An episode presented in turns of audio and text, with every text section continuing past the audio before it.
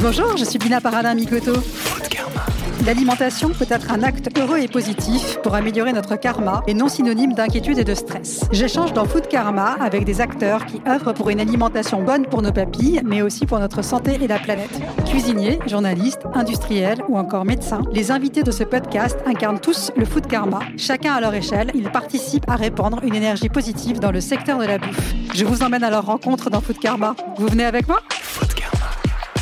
Bienvenue sur Food Karma. Je suis très heureuse d'accueillir FX Dalmas. Bonjour FX. Bonjour. FX, vous êtes le fondateur de Palais d'été. Je suis ravie de vous recevoir à mon micro aujourd'hui car je suis une grande fan de thé et de votre maison. J'en bois à longueur de journée. J'apprécie aussi bien les grands thés japonais ou chinois, mais rien ne me met autant en joie qu'un chai indien fait avec ce qui est réputé être un très mauvais thé noir. Je ne suis manifestement pas la seule à m'enthousiasmer pour le thé parce qu'il est de plus en plus populaire en France. Il y a une dizaine d'années, seul un Français sur deux buvait du thé, alors qu'aujourd'hui c'est plutôt euh, deux sur trois et euh, chaque Français consomme 250 grammes de thé par an. Je suis euh, ravie d'être dans vos locaux, en plein cœur du 11e arrondissement de Paris, dans un très joli bureau entouré de très jolies boîtes de thé, de livres de voyage, de photos. C'est très inspirant. Et je suis ravie de vous recevoir pour échanger sur la démarche du Palais d'été et sur ce qui fait un bon thé. Ah ben, merci beaucoup, Bina. Merci de donner la parole. Et puis, euh, ça me fait très plaisir de recevoir. Alors, c'est pas tout à fait un bureau. Pour moi, c'est une salle de dégustation, mais c'est le lieu de. Je sais même pas si c'est un lieu de travail parce que pour moi, le travail et la passion, c'est tellement deux choses mélangées que voilà, c'est un lieu de vie où on est bien et on a face à nous. Euh, euh, quelques thés qu'on va dé- qu'on peut déguster comme ça pendant qu'on bavarde et voilà je vous ai préparé euh, un thé du Népal un thé de Géorgie un thé du Malawi J'ai hâte de goûter ça. Ouais, voilà, qu'on peut euh, déguster pendant qu'on devise. Est-ce qu'il y a un sens de dégustation dans le thé? Alors oui, on va souvent du moins tannique vers le plus tannique et on va souvent du vert vers le noir, on va souvent du plus clair vers le plus sombre et c'est ce que c'est ce qu'on peut faire aujourd'hui. Merveilleux. Food Karma. Est-ce que vous pouvez me raconter l'aventure euh, du Palais d'été Alors l'aventure, elle est toujours en cours. hein. C'est un, c'est un mouvement. Le thé, c'est un chemin, et je pense qu'on n'en a pas assez d'une vie entière pour faire le tour de la question. Le thé, c'est aussi complexe que le vin. Euh, Palais d'été, c'est né un peu de façon euh, tout à fait un peu euh, accidentelle. Euh, moi, je connaissais rien au thé, rien du tout. Je savais pas quoi faire. Les études, c'était pas mon truc. Et C'était pas une passion depuis toujours. non, non, non, non, je, non, rien. C'était vraiment c'est le hasard, les circonstances. Alors après, on croit ou on croit pas au hasard, mais un peu les circonstances. Et bref, toujours est-il, que je me suis retrouvé dans une minuscule avec des amis, collègues de bureau, etc. On était 45 à ouvrir une minuscule boutique de thé dans le 6e arrondissement en se disant mais à Paris il y a rien pour le thé. Ou plutôt il y avait des enseignes qui proposaient bah, le, alors il y avait le thé et le café, mais acheter du thé dans une boulangerie de café, ça sent fort, c'est pas facile pour euh, si on pour euh, sentir le C'est thé. même gênant, je Il trouve. y a des boutiques anglaises. Bon, bah, c'est très gentil, les boutiques anglaises, mais il n'y a pas que les Anglais dans le thé. Alors, il y a des boutiques coloniales. Alors, boutique coloniale, bon, on- il y a des gens, ils aiment les colonies, mais oh, enfin, c'est déconnecté du sujet. Le sujet, si c'est le thé, bah, et, il sinon, il y avait des herboristes. Mais bon, alors, l'herboristerie s'est remis euh, beaucoup au goût du jour, mais parfois c'était un peu tristoun. C'était un peu vieillot à l'époque, je reconnais. et- parce que c'était quand même il y a pas mal d'années, hein, c'était euh, un peu plus que 30 ans. Et, et donc voilà, c'était une sorte de défi en se disant, euh, il y a la place pour des boutiques de thé, pour une boutique de thé.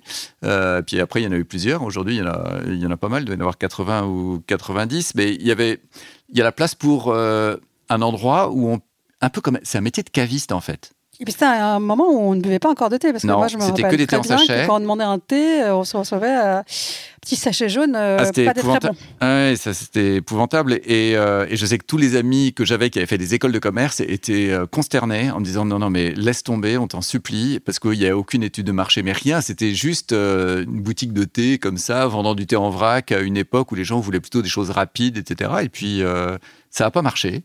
Du coup, on en a ouvert une deuxième, ça a encore moins marché. Et du coup, là, on était, c'était la fin de la partie et j'ai repris à ce moment-là. Moi, ça me plaisait beaucoup. Et ce que j'étais, je passais mon temps dans, dans la boutique et, et je me suis dit non, on, ça s'arrête pas. Et moi, je vais reprendre. Euh, alors le voyage, même si j'avais pas encore voyagé, les odeurs et surtout, en fait, moi j'avais rêvé d'être journaliste et j'avais toujours eu la flemme de faire les études qu'il fallait pour ça. Puis j'étais fâché avec les études et le, ce qui me plaisait énormément, c'était le de voir, de recevoir dans une boutique ou un, dans un lieu, peu importe ce que ça s'appelle une boutique, des personnes qui avaient envie d'apprendre et d'être celui qui transmettent les connaissances. Parce que même si au départ je savais rien sur le thé, c'était pas très dur vu que les clients savaient rien non plus d'en savoir et toute ma vie, j'ai toujours eu un temps d'avance sur les clients, en fait. Donc, et, et surtout Ça avec devient de plus en plus difficile. Oui et non, parce que c'est c'est sans fin. Et euh, on peut toujours en apprendre davantage. Et c'est génial de, que les clients en, savent, euh, en sachent beaucoup. Et, et du coup, et c'est très stimulant aussi. Et surtout, ce qui a été formidable et ce qui est très très fort, et ça c'est vraiment dans le... euh, c'est très fort pour Palais d'été. Euh, et moi, c'est le fait de transmettre les connaissances. Et tout ce que j'ai pu savoir, euh, puis après, je n'ai pas été le seul non plus. Euh, après, il y a eu Mathias. Aujourd'hui, on est plusieurs euh, chercheurs de thé. On a aussi des petits sommeliers. Et en fait, on a créé l'école du thé. Et la transmission du savoir, ça, c'est quelque chose de formidable. Et ça, je l'ai perçu dès le début de Palais d'été, de voir ces clients-là qui arrivaient, qui demandaient du thé. Alors, à l'époque, on devait avoir 120 thés dans la boutique. Oh, alors, il restait les deux bras ballants le long du corps en disant, Mais qu'est-ce que je vais faire? Comment bah, va falloir m'aider. Et du coup, on leur montrait alors le thé vert, alors le thé noir. Alors déjà, déjà, ils savaient pas du tout que la différence entre le thé vert et le thé noir. Il y a des gens qui pensaient que c'est des plantes différentes. Et les gens vous demandent, les clients vous demandent, mais alors c'est quoi comme euh, le thé au fait, c'est quoi? Ben, C'est un camélia. Un camélia. Alors ils tombaient des nues. Bon, qu'enfin. de- Et vous aviez des personnes, ça faisait 30 ans qu'ils buvaient du thé. Vous leur dites un jour c'est du camélia, ils en reviennent pas parce qu'on leur a jamais dit. Et et en fait, ça, c'est très amusant parce qu'il y a plein de choses à apprendre sur le thé qu'on ne sait pas. Et, et voilà, c'est comme un, c'est, très ludique en même temps. C'est un chemin et, et le thé, c'est très très riche euh, à plein de points de vue. C'est très riche sur euh, toute la culture du thé est très riche, la façon de le faire pousser, la façon de le cultiver et toutes les cérémonies aussi euh, sur un plan humain. Toute l'histoire du thé, comment le thé a été C'est au cœur de la culture de beaucoup de pays d'Asie. Beaucoup d'Asie, le rapport à la religion aussi est très fort, et au bouddhisme, hein, au départ, ce qui a fait le, le thé, c'est une histoire de, de 3000 ans, à peu près, c'est 3000 ans d'histoire, Euh, c'est surtout la Chine, Euh, bon, sans doute, il est né dans le triangle d'or, mais si je parle, si je parle, on va rien goûter. C'est vrai que c'est tentant ce thé que j'ai sous les yeux. et, et- et les moines ont joué un rôle très important euh, dans le... La, tr- dans le Pourquoi les moines Eh ben parce que il s'était rendu compte dans, le- dans les monastères que de déguster du thé, ça aidait à la concentration et ça aidait à maintenir l'esprit en éveil. Et en fait, ce sont des moines allant de monastère en monastère qui ont fait connaître le thé de Chine, puis en Corée, puis au Japon. Euh, alors les moines, souvent ils ont des grandes manches. Alors je ne sais pas si c'était là qu'ils mettaient les graines de théier. Alors il y a toujours des légendes aussi avec les, les moines et le thé. Il y a souvent des bâtons de marche qui sont creux avec des tas de graines de thé parce que pendant très longtemps il était interdit de transporter des graines de thé. Alors voilà, on va commencer par aller au. Népal ensemble. On Alors, va à qu'on goûte Pativara. euh, au Népal hein? Là on est à Pativara, un jardin merveilleux. C'est merveilleux comme thé. C'est délicat. hein. On est- délicat. C'est quelque chose de Très parfumé. floral, fruité, une fine astringence, une longueur en bouche. Euh, et donc là, on est euh, à l'extrême, euh, l'extrémité, orientale du du royaume, de l'ancien royaume. Aujourd'hui, c'est plus un royaume de- du pays des neiges. Donc, on est à la frontière du Sikkim, de, du Tibet. Euh, on est tout près du troisième. On est juste euh, à quelques kilomètres du troisième sommet du monde qui s'appelle le Kanchenjunga et on est là dans un tout petit village et avec une communauté, des gens euh, gentils comme tout et voilà, quand je peux, je leur rends visite. Ça fait partie de dans toute cette vallée qui s'appelle la vallée d'Ilam. Il y a différentes coopératives et, voilà, quand je peux, en temps de Covid, c'est un peu plus difficile, mais on y arrive quand même parfois. Euh, voilà, ma passion, c'est d'aller c'est d'aller à la rencontre de ceux qui font le thé, de comprendre comment ils font et d'être euh, là et et le bonheur, je dirais, de mon métier en tout cas, c'est à la fois sur un plan gastronomique, hein, parce que là, on est quand même. euh, là, il s'agirait pas qu'on me dise, tiens, bah, de rajouter du lait, du sucre ou je ne sais quoi. Surtout rien. non, mais là, c'est c'est une merveille, un thé comme ça. Et ce qui est intéressant, c'est qu'à la fois, C'est somptueux. sur un plan gastronomique, on a vraiment quelque chose d'intéressant, mais moi, ça me suffit pas complètement et j'ai besoin de connaître les gens. Alors ça, c'est peut-être le travers d'avoir voulu être journaliste, etc., et d'être une sorte de passerelle, mais j'ai besoin de faire communiquer les deux univers. Euh, j'ai besoin de faire communiquer nos propres clients avec ceux qui font le thé à travers un blog, à travers des podcasts comme, euh, comme le vôtre, que je peux faire à travers pas mal de choses, de, de pouvoir raconter aux clients à quoi ressemblent euh, les hommes et les femmes qui font le thé. Et quand je suis euh, en déplacement et dans ces fermes-là, et ben de, de venir aussi avec d'autres thés pour leur faire goûter et des moments de partage aussi qui sont assez uniques et qui sont très importants pour moi.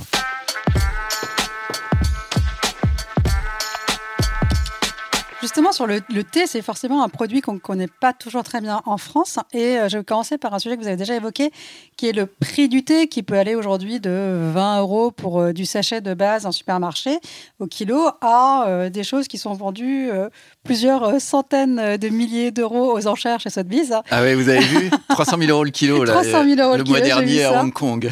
Qu'est-ce qui explique le prix du thé pour vous? Oh bah, quand c'est 300 000 euros le kilo, là, il y a peut-être un petit souci de snobisme ou de. C'était des galettes de pouer, justement, le, même type de thé. Donc là, c'était un peu différent. Ce qui explique. Euh, bah, ce qui explique le prix du thé, jusqu'à dans une certaine mesure, jusqu'à euh, des centaines d'euros le kilo, c'est assez logique. C'est la rareté, c'est la l'origine, la réputation. Euh, mais là aussi, il y a un parallèle avec le vin. Si vous êtes sur un terroir extrêmement connu, le nom dit quelque chose. Euh, on suppose qu'il y a un savoir-faire associé à ce nom-là. Et après, c'est la rareté et l'expérience gastronomique en bouche et le fait qu'il en ait produit en général euh, extrêmement peu. Euh, c'est ça qui fait. Quand il n'y a que quelques galettes d'un thé, parce que parfois le thé peut être compressé, oui, ça peut atteindre les prix, des prix élevés, mais hum, pour moi, ce qui compte essentiellement, c'est que là où on achète son thé, il y a quelqu'un qui soit comme un guide et qui vous vende bien ce qu'il vous faut. C'est ça qui est essentiel. Ça sert à rien. Il faut pas trop s'occuper. Ça fait bizarre de dire ça, mais j'aurais tendance à dire, faut pas s'occuper du prix du thé. Il faut, faut commencer par acheter des thés simples, et puis peu à peu, on va. Il y a des thés qui coûtent pas cher du tout et qui sont des merveilles. Quand vous connaissez, quand vous prenez un grand Yunnan impérial, euh, euh, c'est un thé de Chine magnifique. Ça doit coûter 7 euh, euros les 100 grammes, et c'est avec ça vous faites 50 tasses. Donc c'est euh, à la portée d'absolument tout le monde. Et, on peut les réinfuser plusieurs fois, les Oui, si vous avez envie. moi, j'aime bien. Oui, absolument. Et du coup, mais dans ces cas-là, il faut faire des infusions un tout petit peu plus courtes. Mais, mais bien sûr que vous pouvez le faire. Et, et puis, peu à peu, on va aller... Euh, mais il ne faut pas aller acheter un thé cher parce qu'il est cher. Euh, vous avez des personnes qui vont qui rentrent dans une boutique et vous disent bon alors c'est quoi votre thé le plus cher?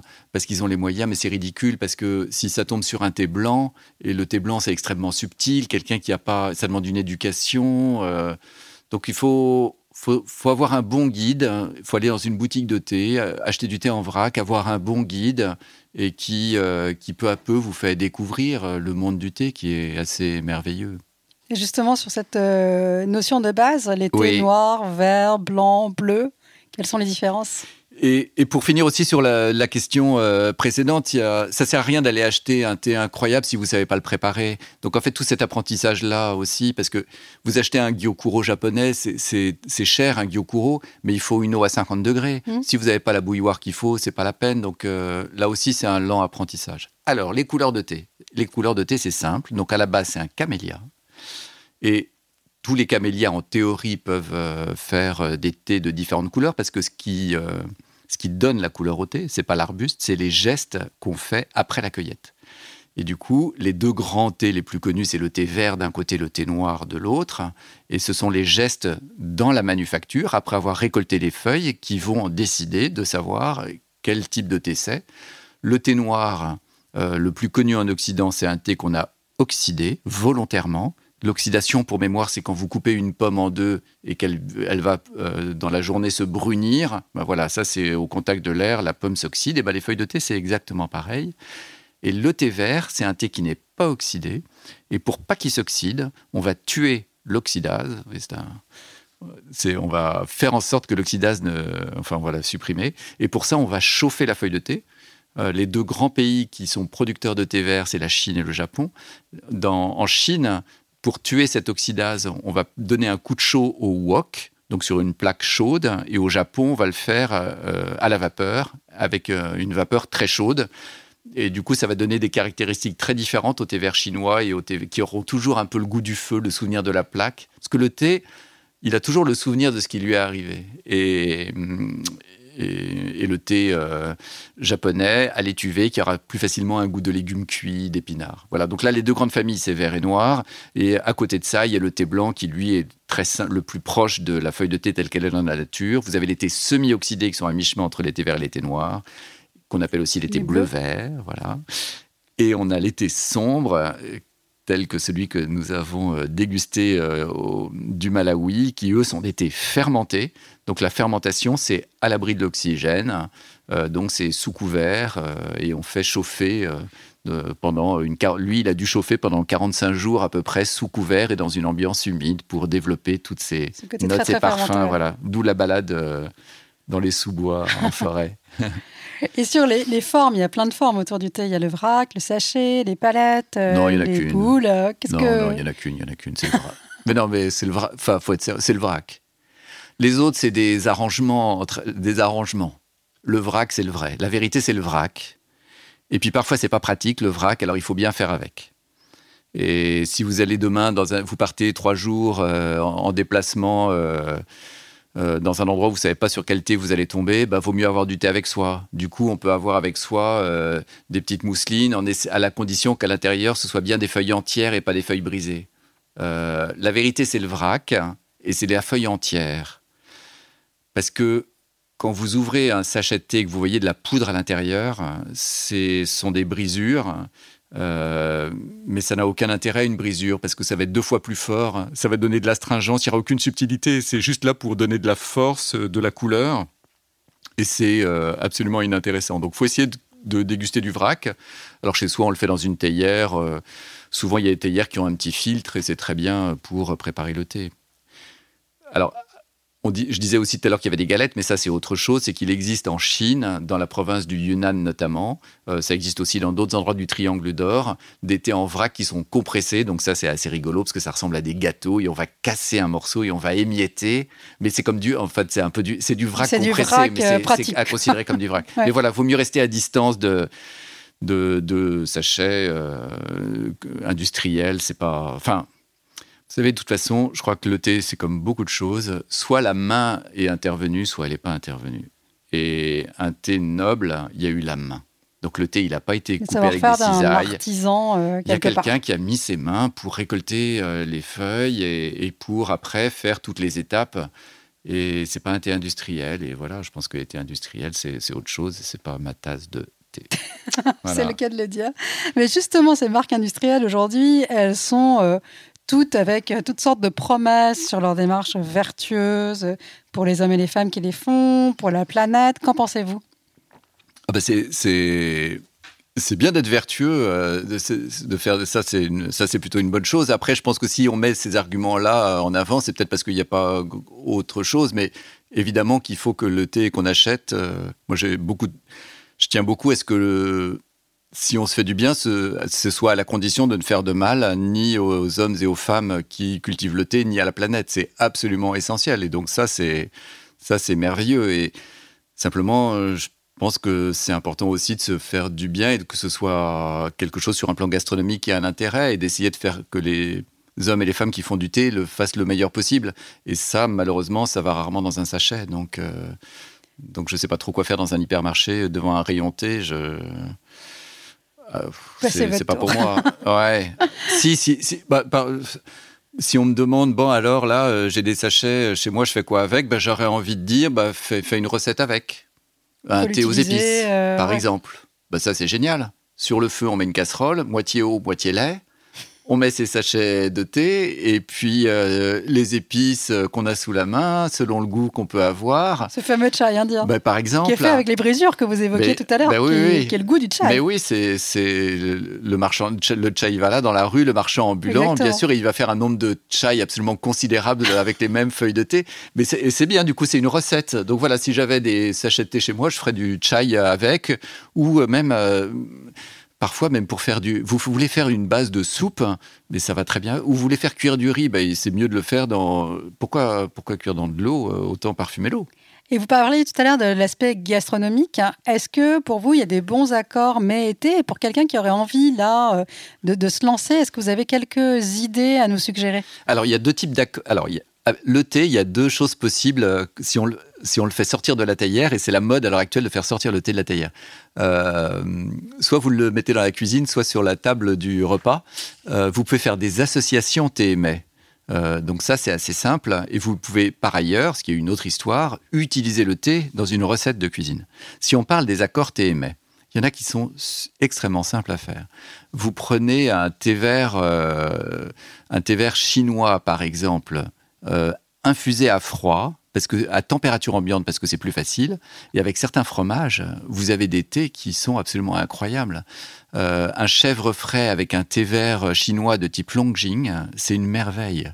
Ou vous prenez un thé japonais qui s'appelle le Long, euh, le, pardon, pardon, vous prenez un thé vert japonais qui s'appelle le, le Bancha Ojicha. Mhm. Et avec un Livaro, un Pont-l'Évêque, on ne pense pas forcément que le thé puisse fonctionner avec ce genre de thé. C'est absolument incroyable. Donc voilà, ça c'est une, une, euh, association euh, euh, vraiment intéressante. Vous pouvez aussi utiliser le thé en cuisine. Et donc là, dans une recette, et alors ça, il y a plein, il y a plein de possibilités. En fait, à chaque fois que vous allez utiliser de l'eau dans une recette, vous pouvez vous dire tiens, mais puisque j'utilise de l'eau, pourquoi j'utiliserais pas du thé? On peut utiliser le thé finalement comme une épice dans ces plats. Bien sûr. Vous, vous pouvez aussi mettre des feuilles de thé dans, le moule, dans un moulin. Euh, avec le thé fumé, c'est très rigolo à faire. Super intéressant. Euh, je mange pas beaucoup de viande, mais sur un magret de canard, un magret de canard par exemple, d'aller euh, saupoudrer de, du thé fumé euh, grâce au moulin, c'est vrai, et, et qui sert aussi à déglacer. Bon, en végétarien, j'aime bien avec des légumes racines, avec du céleri rave par exemple, je trouve que ça marche très bien.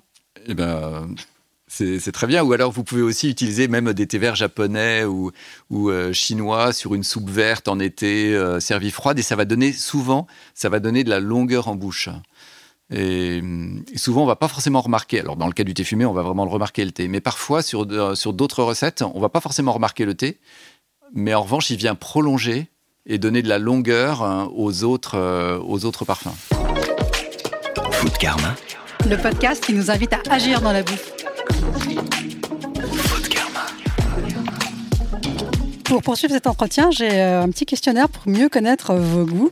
Est-ce que vous avez un plat favori à partager avec votre famille ou vos amis? Euh, oui, mais alors sais pas en France. hein, euh, mais je crois que le plat que j'ai le plus de plaisir à partager, c'est quand j'emmène avec moi en voyage des responsables de boutique, du palais d'été, qu'on va. Alors ça peut être à Darjeeling euh, ou au Népal, et c'est de partager une assiette de momos. Oui. Et Dites-nous ce que c'est que les momos. pourquoi, mais j'adore. Pour moi, c'est le, symbole du bonheur, ces momos. Ça veut dire qu'on. c'est- Les momos, c'est les raviolis tibétains. euh, bon, en fait, dans toute l'Asie, il y a le, le ravioli. euh, Je connais Ouais, pas toute l'histoire du formes, ravioli, ouais. mais il, voilà, il, il a voyagé beaucoup et à chaque fois, il est différent. Donc, quand on est dans l'Himalaya, le momo, c'est vraiment euh, le plat typique de l'Himalaya. Donc, ce sont des des petites des raviolis fourrés. Alors soit a- soit c'est veg momo, soit non veg momo. Alors quand c'est non veg en général c'est chicken momos. Et, euh, et on vous sert comme ça une assiette de différents momos, de ces petits raviolis sculptés, délicieux, bien chauds. Il y a un petit peu de liquide à l'intérieur et, et donc euh, soit les, le parfum des légumes, euh, soit le parfum de, euh, de- du poulet et avec une petite sauce euh, rouge euh, très forte. On Bien trempe- piquante, en effet. Bien piquante et on, on vient comme ça. Bon, alors évidemment, ça se mange, euh, ça se mange avec les doigts, avec la main droite, et on va comme ça euh, se réchauffer parce qu'on commence à avoir euh, souvent ces régions où il fait pas très chaud et le soir, on va plutôt en prendre le soir et ces, petits momos brûlants, pour moi, c'est le bonheur absolu et et voilà, c'est pas possible que je monte, je grimpe ces contreforts-là sans m'arrêter, faire une pause et aller avaler une assiette de momos. Je comprends. Est-ce que vous avez un plaisir solitaire, un plat que vous aimez manger quand vous êtes seul? Hum, euh, ce que je fais souvent quand je suis seul, je vais faire un plat de pâtes, mais en fait j'adore aller euh, acheter des bonnes matières premières. Et par exemple, euh, si on est en hiver, ça sera d'aller acheter des très bons, des bons champignons, d'aller les faire revenir à la poêle avec une échalote et, et d'en faire un grand bol de pâtes avec avec ce que j'ai trouvé de bons produits. En fait, j'aime énormément acheter des pour moi, le plaisir de la cuisine, c'est le plaisir d'aller acheter le, Les ingrédients. d'acheter acheter les ingrédients. Enfin, ça, pour moi, ça commence là et d'aller chez quelqu'un qui connaît. Alors, c'est peut-être une, euh, euh, peut-être à cause de mon métier. Pour moi, c'est hyper important de connaître euh, le producteur, le fermier. Et j'ai envie, quand j'achète quelque chose, d'acheter à quelqu'un qui connaît la personne. J'habite depuis deux ans dans la Drôme et j'ai le plaisir donc de pouvoir vraiment acheter chez des gens que je connais. Je trouve que change complètement tout. différent. Ouais. si c'était votre dernier dîner, quel plat aimeriez-vous manger? Des cailles en sarcophage. Racontez-nous ce que c'est que les cailles à sarcophage. J'en ai jamais mangé, mais c'est à cause d'un film qui est absolument magnifique et qui s'appelle Le Festin de Babette. Tout à fait. Et donc, euh, donc je ne, voilà, je, je rêve de déguster un jour des cailles en sarcophage. C'est le, enfin, c'est ce film une histoire. euh, L'histoire de ce film est vraiment euh, magnifique et, et cette préparation euh, comme ça pour tous ces gens dans cette, cette terre protestante de, euh, euh, du nord du Danemark, je sais plus très bien où se passe euh, l'action, Oui, dans une période assez reculée, et de se dire elle va essayer de donner du bonheur aux gens et à cause de ce nom de caille en sarcophage, je me dis quitte à ce que ce soit le dernier repas, autant que ce soit celui-là. Est-ce que vous avez un plaisir inavouable, quelque chose que vous aimez manger mais dont vous savez très bien que ce n'est pas considéré comme bon? Euh, alors, je déteste tous les trucs industriels, ce qu'on appelle junk food, etc. C'est horrible. Mais le seul, je crois, où de temps en temps, alors je vérifie qu'on me regarde pas, mais je trouve, il paraît que ça existe maintenant en France, mais je trouvais qu'au Japon, c'est euh, des barres chocolatées au matcha. Oui, totalement. On ne Et- citera pas la marque. Non, vous voyez, j'ai je fait, fait qu'elles sont attention à disponibles pas en la France en prononcer. effet. Et, et, et ça, je trouve ça, je trouve ça super rigolo parce que j'aime bien le matcha et de le retrouver dans des barres chocolatées. Et plus généralement, parfois, euh, mais maintenant, il y a même des grands chocolatiers qui le font, mais des chocolats blancs ou des chocolats pralinés. Alors, c'est peut-être pas le plus sérieux du chocolat, mais de temps en temps, je trouve que ça va bien et ça va très bien avec certains thés euh, aussi. euh. Quelle est votre épice préférée? Ah, alors là, c'est compliqué. J'en aime beaucoup. J'aime beaucoup la cardamome et. C'est aussi mon favori, ma favorite. Et la muscade, je trouve ça merveilleux. J'adore cuisiner euh, quand je fais des soupes avec du potiron. J'adore faire des soupes. Ça, je passerai ma vie. Ah oui, dans les plats. euh, ça, je passerai, je passerai ma vie à faire des soupes, en fait, des soupes et des salades. Euh, et la muscade, je trouve ça absolument merveilleux comme, comme épice. Alors entre les deux, j'aurais envie de faire une réponse à l'indienne. J'aime tellement l'Inde. Quand on hésite entre deux choses, en fait, il faut mettre les deux. Tout, tout est en conciliable. Inde et vous demandez est-ce que tu veux ceci ou est-ce que tu veux la réponse ça sera toujours la même boss et tu veux aller au Cinoche ou tu vas aller au resto euh, boss et C'est toujours conciliable, c'est ça qui est merveilleux bah, oui, bah, ouais. Bah, c'est comme ça qu'on finit avec du masala en fait c'est parce qu'on n'a rien choisi On fait un mélange. et finalement on a tout mis Euh, quel est votre premier souvenir avec les épices? J'en ai aucun. Euh, enfin si j'en ai forcément mais euh, pas de l'enfance en tout cas. Euh, j'étais pas d'une famille où on faisait attention à ce qu'on mangeait du coup euh, pour moi je, je me suis projeté dans un monde qui n'était pas du tout mon monde originel. Et je pense que c'est oh, je pense que c'est l'Inde. Je pense que c'est les premiers voyages en Inde. Et, du coup c'est pas une épice en particulier. C'est je me les C'est suis le masala, justement. ah, je pense que je me suis pris toutes les épices dans la figure en même temps, avec toutes ces odeurs. Et puis c'est et c'est pas que alimentaire, c'est les odeurs dans les marchés, dans les rues. euh, Ça, les marchés. Ça, c'est un peu dommage chez nous quand même. hein. C'est qu'on sent plus tellement toutes les odeurs. Et ça, quand on est en Asie, c'est quand même un bonheur quand on marche dans la rue d'avoir toutes les odeurs de nourriture, que ce soit les cuissons, euh, que ce soit euh, tous les marchés avec et, et toutes les épices. euh. Et parfois, je, je trouve ça Avec un peu des odeurs tristoun. parfois difficiles, mais qui font Ah ouais, le ça, charme c'est du une merveille parce que au fur, au gré, de- au gré des promenades, moi je j'adore marcher euh, et au gré des promenades, on, on, on se prend comme ça des trucs assez violents et ça, je Très trouve ça violent merveilleux parfois, et parfois ça me manque fait à partie Paris du charme pas- de- de- du voyage pour moi. Voilà. Et donc je- c'est en- c'est certainement l'Inde qui m'a envoyé toutes toutes ces épices d'un coup à la figure et comme un vent frais merveilleux, quelque chose qui vous claque au visage et qui vous fait un bien fou. Quel est votre dernier coup de cœur au restaurant? Euh, vous je cite le nom du restaurant? Euh, je pense que c'est chez R à Paris. Mhm. Euh, J'aime beaucoup les restaurants un peu soit japonais, soit pas tout à fait japonais, en tout cas d'une culture plutôt japonaise, où on vous fait croire que c'est occidental ou français, alors que dans le fond, ça me fait penser à un bistrot qui est pas très loin euh, d'ici, de cette salle de dégustation, euh, où vous avez un couple japonais, ça s'appelle le Soliles, et je trouve qu'ils sont merveilleux parce qu'ils sont persuadés, bon ils sont persuadés de faire de la cuisine de bistrot français. Française, évidemment. Mais oui, ce qui est mais ce qui le- est génial, mais comme ils sont un couple japonais, ils font des choses merveilleuses, mais vraiment leur interprétation japonaise de n'importe quel plat franchouillard français est juste absolument incroyable. Et ça, j'aime, euh, ça, je trouve ça assez formidable de l'un qui s'exerce à faire une recette qui est d'ailleurs. Aujourd'hui, il y a une urgence pour mieux manger. Quelle est, euh, selon vous, la priorité numéro une pour qu'il y ait une meilleure alimentation accessible au plus grand nombre? Accessible, je pense que c'est pas compliqué parce que je pense que les gens même euh, achètent des choses qui coûtent cher. Moi, je suis alors je je vais pas beaucoup dans les hypermarchés, mais je suis effaré parce que je vois dans le quand je le fais à la campagne par exemple, je suis effaré parce que je vois dans les caddies, c'est que du plastique, c'est que des trucs préparés, etc. Qui valent souvent très cher. mais ça vaut cher.